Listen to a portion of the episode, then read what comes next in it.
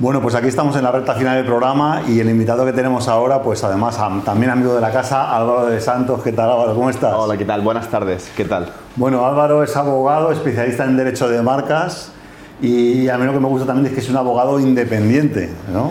Se intenta. Se, intenta. en un mundo que, bueno, pues como vemos mucha, mucha influencia, mucha presión, hasta como hemos visto con Juan Carlos, ¿no? influencia de clientes que te encargan un estudio de mercado y quieren que salga como ellos te digan, ¿no?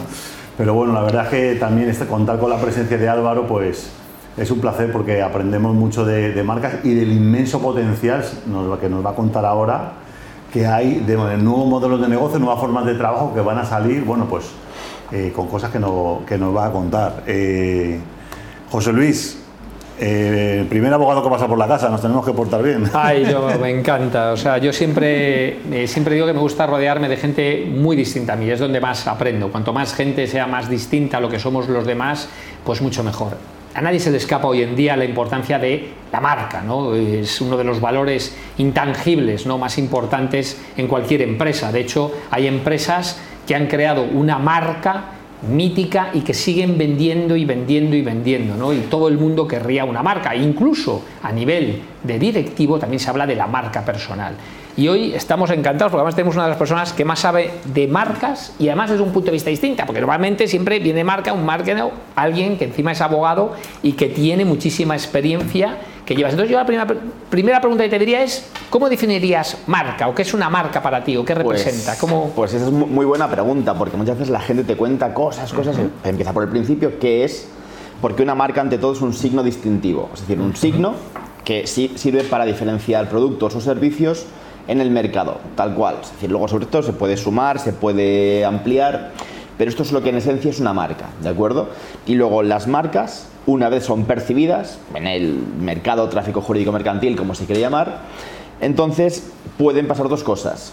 Que, bueno, en realidad tres cosas. Que no lleguen a la mente del consumidor, actual o potencial, bueno, potencial, o que lleguen a la mente racional, en cuyo caso son mero ruido, porque nunca van a ser una opción de consumo, o que lleguen a la mente emocional. En ese caso ya empezamos a hablar de rentabilidad, ¿ok? Es decir, ya empieza a ser una marca que es considerada como opción de consumo. Y luego ya dentro de la mente emocional están las llamadas love marks, que ya son parte de la esencia de la persona, es decir, el, el escondite sine qua non de la razón de ser de esa persona, ya va más allá, trasciende lo, lo comercial, ¿no? Entonces, bueno, es un poco la escala de las marcas orientadas a los resultados, entendiendo por resultados la rentabilidad ¿no? inherente a las marcas. Yo tengo siempre una reflexión que me encanta compartirla, que no entiendo cómo empresas siguen teniendo a directivos en sus eh, posiciones importantes porque eran importantes lo que eran importantes de ayer. O sea, me explico. O sea, la gente de ahora se formó con las técnicas del siglo XX. Correcto. Y además por profesores que utilizaban las técnicas de mediados del siglo XX. Y entonces estamos en el siglo XXI que todo ha cambiado y siguen utilizando. A mí me encanta siempre poner el caso de, del pop-up. Yo cada vez que entro en un sitio o en YouTube y veo un, un, anuncio, me molesta, me enfada. De hecho, siempre digo, no sé, si yo fuera el director general de Pepsi, pondría pop-ups de Coca-Cola para fastidiarle, porque te fastidia. O sea, es negativo y quieres, o quieres ver un vídeo y de repente te salta ahí la publicidad. Entonces, el entorno ha cambiado seguro. ¿Tú qué opinas de esto? ¿De qué, cómo tienen que competir ahora las marcas en nuestro eh, entorno tan cambiante? Pues estoy muy de acuerdo con lo que comentas, es decir, la, realidad evidentemente siempre, toda la vida ha sido y sigue siendo dinámica, cada vez ese dinamismo parece que va pisando el acelerador a, vamos, a mil por hora, y efectivamente, pues eh, la adaptación es clave, ¿no? Es decir, la adaptación es clave en un entorno dinámico porque si no, sencillamente dejas de existir. Entonces, pues game over, ¿no? Es como el típico jueguecito este de insert coin, ¿no? Mete una moneda si quieres seguir jugando, pues esto es así. Entonces esto ahora mismo creo que, está, que es más relevante que nunca, ¿no? Es decir, em, cada vez el comercio, porque al final las marcas no son sino un complemento de un juego llamado mercado, ¿no? Por bajarlo un poco más de, términos tan, abstractos, ¿no? Entonces las marcas se tienen que adaptar a ese, a ese juego y dónde se juega ese juego. Es decir, tiene distintos tableros. La anterior paradigma, muy reciente, porque ahora mismo yo siempre, al menos considero, que mucha gente no es consciente, pero porque estamos tan metidos en el actual statu quo, que los árboles no nos dejan ver el bosque, pero estamos en medio de un cambio, pero que si tuviéramos un libro de historia y nos viéramos en, distancia, diríamos, ostras, eh, de tipo equiparable a la máquina de vapor, cuidado.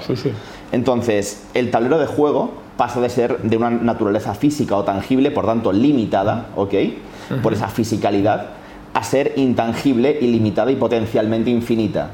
Es decir, eh, esa ubicuidad que te da la naturaleza intangible es justamente la misma naturaleza que te brindan las marcas.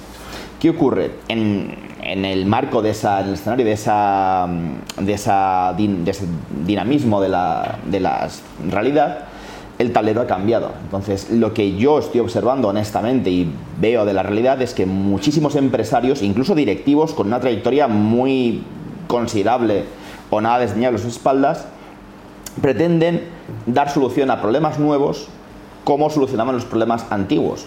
Los problemas nuevos, para empezar, por su naturaleza, no tienen cabida en la, nueva, eh, en la vieja realidad ni los viejos en la nueva realidad. Por lo tanto, es absurdo.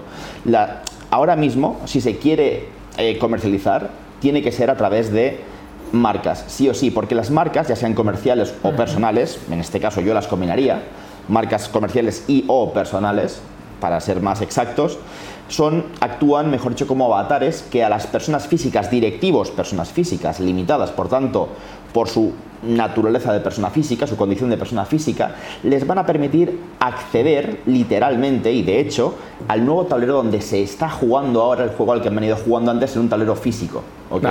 Es como la película Avatar. Yo siempre pongo el ejemplo que es la película Avatar. Los avatares, si quieren acceder, los militares creo que eran, ¿no? Accedían al entorno distinto en el que ellos no podían respirar mediante un avatar medio biológico, medio tal, que cuando eh, llegaba un momento, como estaba controlado por un ser humano, el avatar se quedaba como un narcoléptico, ¿no? Como un plan, pues esto es lo mismo. Pero la forma de hacerlo en el mercado ahora mismo es mediante marcas, en mi opinión. Vale, y ponos un ejemplo de, estas marcas que tú estás metido en esos proyectos que me estabas contando antes, tan interesantes. El ejemplo lo quiero poner yo, eh, José Luis, porque, ah, pues porque, además cuando has empezado a decir lo de, lo de los mensajes de, marketing que ha salido eh, esta tarde, ha, habido, ha, habido marcas durante el último mes del sector además de, las gafas, ¿no? correcto. Que a mí como usuario me han puesto hasta de mal genio, ¿no? Y fíjate, el uso de los datos. A mí me han llegado, como cumplí años en junio, y me ha llegado una lluvia de, campañas por internet de que ya sabemos que has, que has pasado de cierto piso de edad y sabemos que vas a necesitar lentes progresivas. Entonces me han llegado ofertas para comprar lentes progresivas, ¿no? Dos por uno, de la segunda con tanto por ciento tal y, bueno, pues evidentemente eh, está científicamente probado que cuando pasamos cierta edad, para ver de cerca, pues empezamos a tener problemas, ¿no? Y además una cosa que nos frustra, ¿no? Porque muchos envejecemos y no lo llevamos bien. Cuando por otro lado, bueno, esas, marcas que no hace falta mencionarlas porque, porque las vemos todos los días en la Gran Vía, pero por otro lado, el pantallazo que vamos a mostrar en pantalla de una empresa que también trabaja el tema de gafas, pero que la estrategia de negocio pues es eh, totalmente diferente, ¿no? Y esto es un poco lo que, lo que nos viene a contar eh, también Navarro, ¿no? Que habíamos hablado antes fuera de micrófono, cómo atacar, atacar un mercado eh, totalmente, totalmente nuevo del mismo sector. Pues precisamente con la adaptación. Es decir, yo pienso que la adaptación está, en la, en la adaptación, mejor dicho, está la clave de la supervivencia y del progreso. Es decir, más allá de eso no, no, no existe. Es decir, no es el más fuerte, sino el mejor adaptado, el que sobrevive y el que prospera, por ende. ¿no? Eh, entonces, en este sentido, las marcas, algunas, no todas, evidentemente, creo o considero desde mi percepción de la realidad, creo que lo hacen especialmente, especialmente bien, pero no porque sean mejores ni peores que el resto, sino porque quizás son conscientes, tienen un conocimiento y el conocimiento en última instancia es poder que el resto de las marcas no tienen porque no quieren o por activa o por pasiva y por tanto no lo emplean. Y las que sí que lo emplean marcan la diferencia, en mi opinión, muchísimo. ¿Por qué? Por ejemplo, el caso de lo que veníamos hablando hace un mm. momentito, yo lo he visto recientemente, en julio, eh, la marca, que además es española, por cierto, eh, Hawkers, de marca de gafas de sol esencialmente. Ha colaborado con un, eh, bueno, se puede denominar influencer, que es streamer básicamente, tiene un montón de, seguidores en YouTube, en eh, Twitch. Y por tanto, bueno, al colaborar con estas marcas, una marca comercial, eh, Hawkers, una marca personal de Gref, eh, entonces, ¿qué, ocurre aquí? Al final, la marca comercial hacen, con la personal hacen una sinergia, donde uno más uno no son dos, sino que son tres o más. De hecho, mucho más, habida cuenta del potencial infinito y ubicuo que le brindan esas marcas. Y lo usan a la perfección, que es como se tiene que hacer. Todas las herramientas que te brinden para eh, actuar en un nuevo ecosistema que es distinto y ajeno a nuestra naturaleza física en sentido estricto, tienes que usarlo. Es así, es la, ley de vida. Entonces, Eh, además, lo que hace Hawkers muy inteligentemente es estudiar el perfil psicológico de aquellos seguidores que siguen, pues básicamente como una, en fin, como una religión en cierto modo, que es un, de facto en lo que se han convertido. Este tipo de la imagen es, es un gamer, ¿no? Es un, un chaval Sí. que juega videojuegos súper Correcto, es decir, es, es youtuber y es, o sea, es decir, eh, youtuber en YouTube y en Twitch, básicamente. O sea, yo tengo aquí los datos donde yo he leído en la noticia, en YouTube tiene una comunidad de 20 millones de personas, más o menos, solo en YouTube, y en Twitch tiene una comunidad eh, estimada más o menos de 10 millones de personas. Es decir, con esta colaboración ya te estás potencialmente, eh, digamos, acercando a 30 millones de personas, ¿vale? Entonces, lo que en mi opinión han hecho mucho mejor es dotar a esas marcas, eh, cualificarlas según el perfil particularísimo de la persona, de los clientes compradores potenciales y casi casi te digo inmediatamente actuales de ese tipo de productos, que son básicamente gente que está mucho tiempo delante de una pantalla, delante de una pantalla con luz azul. La luz azul es perjudicial para los ojos. Vale, pues estas gafas además tienen I más D más I y tienen el filtro este que te bloquea la luz azul. O sea, es una, me parece una genialidad. Me parece una genialidad porque dices, oye, yo pienso en ti y sé lo que necesitas y yo te lo voy a dar.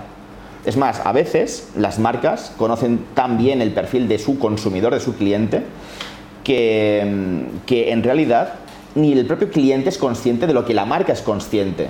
Es decir, por ejemplo, si yo estoy mucho tiempo delante de la pantalla, yo igual no soy consciente, al menos a un nivel racional, de lo malo que me está haciendo a mí la luz azul. Pero la marca que ya lo sabe, sí, por ejemplo. Y le adapta su producto a ello.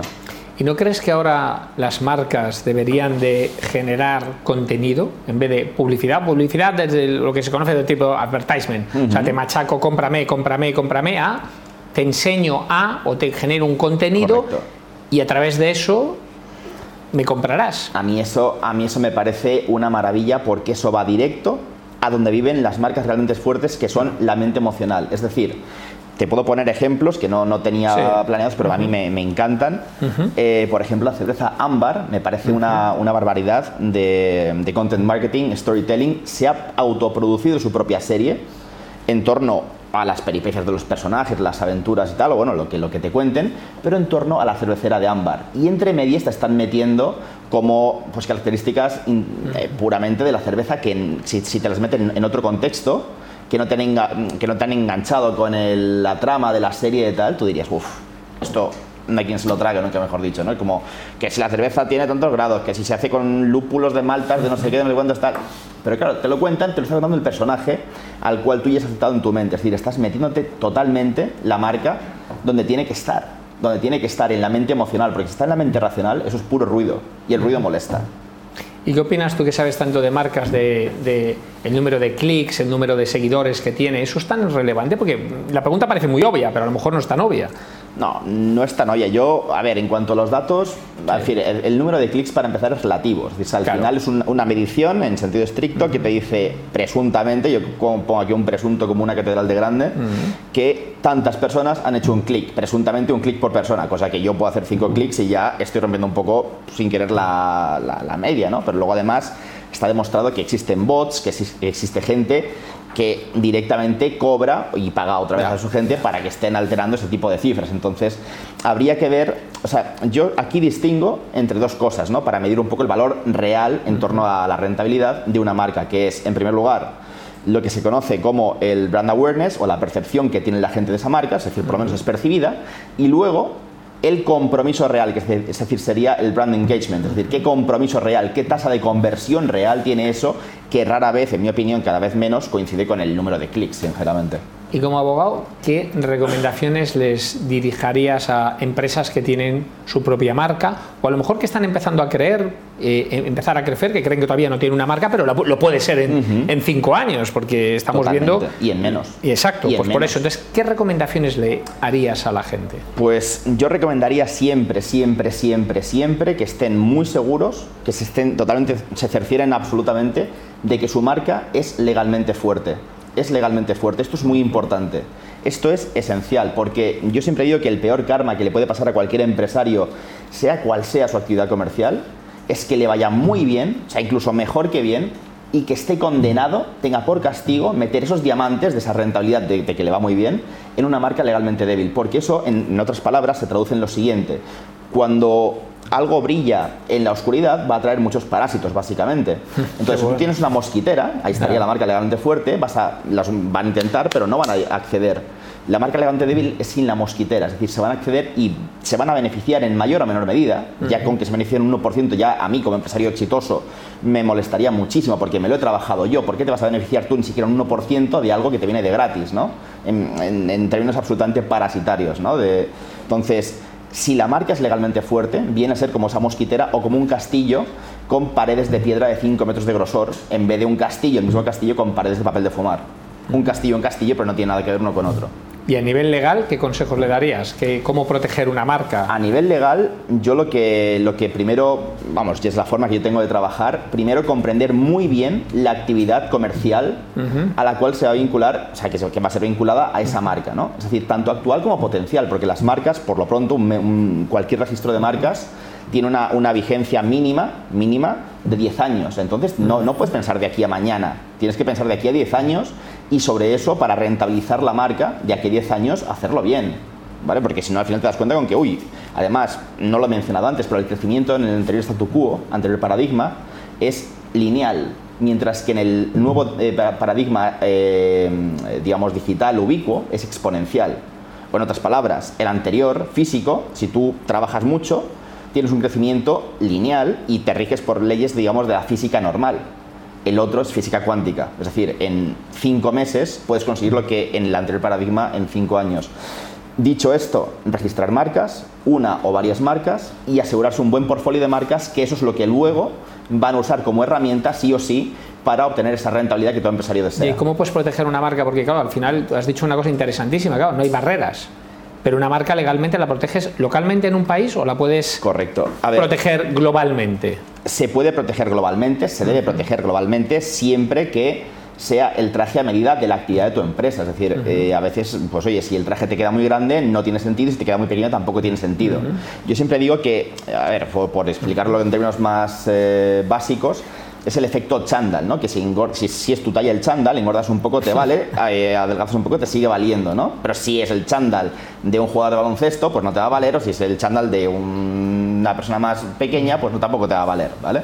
Entonces, a nivel eh, territorial, las marcas, en definitiva, son activos porque son derechos, son verdaderos monopolios legales que están legalmente garantizados por el Estado. Es decir, tienes la fuerza del Estado de Derecho, que es el que te está diciendo, el que en última instancia va a decir, oiga usted, infractor de la marca de este señor, titular de la marca, persona física o jurídica, da igual, deje usted de cese en este uso que ese infractor está infringiendo el monopolio que yo como Estado, como región, Europa por ejemplo, le he concedido en exclusiva y con carácter excluyente de terceros como usted a esta persona física o jurídica titular de esta marca.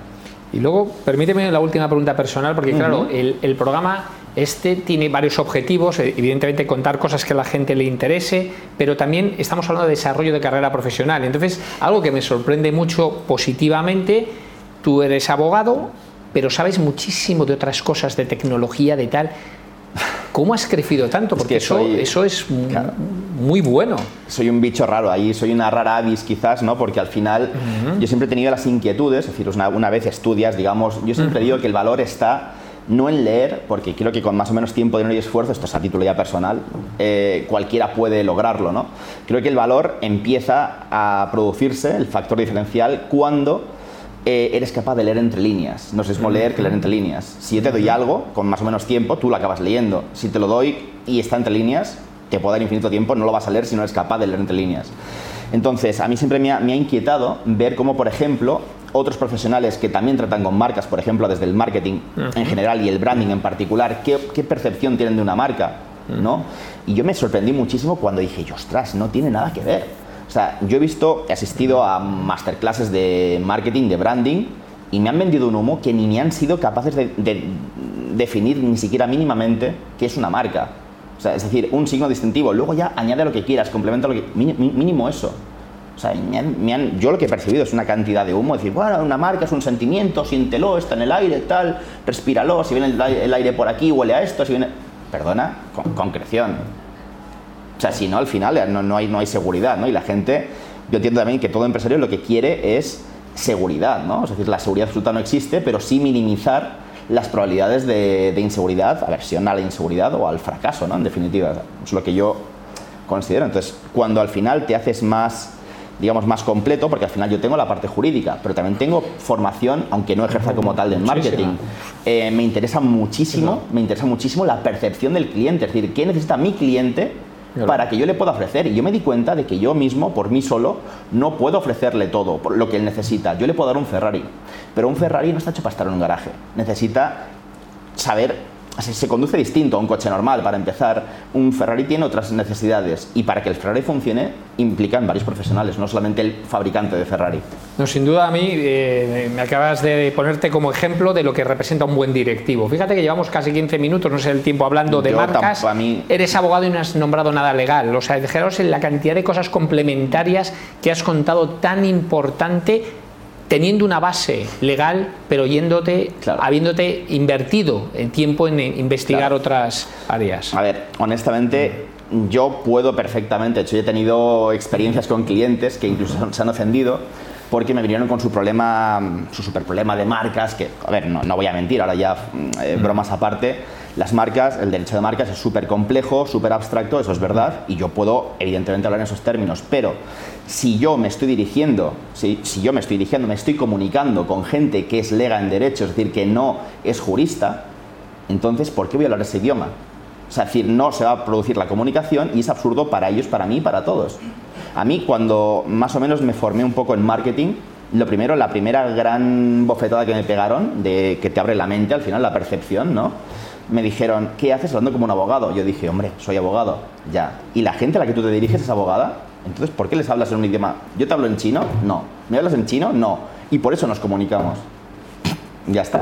Pues oye, muchísimas gracias y sin duda eres un gran ejemplo. Placer, Así que nada, os esperamos la próxima semana, jueves a las 8 de la tarde, como siempre, hablando de management, compartiendo conocimiento, siendo absolutamente independientes y contándoos cosas que seguro os van a aportar mucho. También os pedimos que desde las redes nos hagáis preguntas o nos propongáis cosas sobre las que queráis que hablemos o incluso sobre esto mismo que hemos hablado, alguien podrá decir, oye, pues mira, de esto me ha interesado mucho, podéis eh, concretar más en el programa, porque al final estamos a vuestra disposición y el objetivo del programa es enseñar y co-crear conocimiento.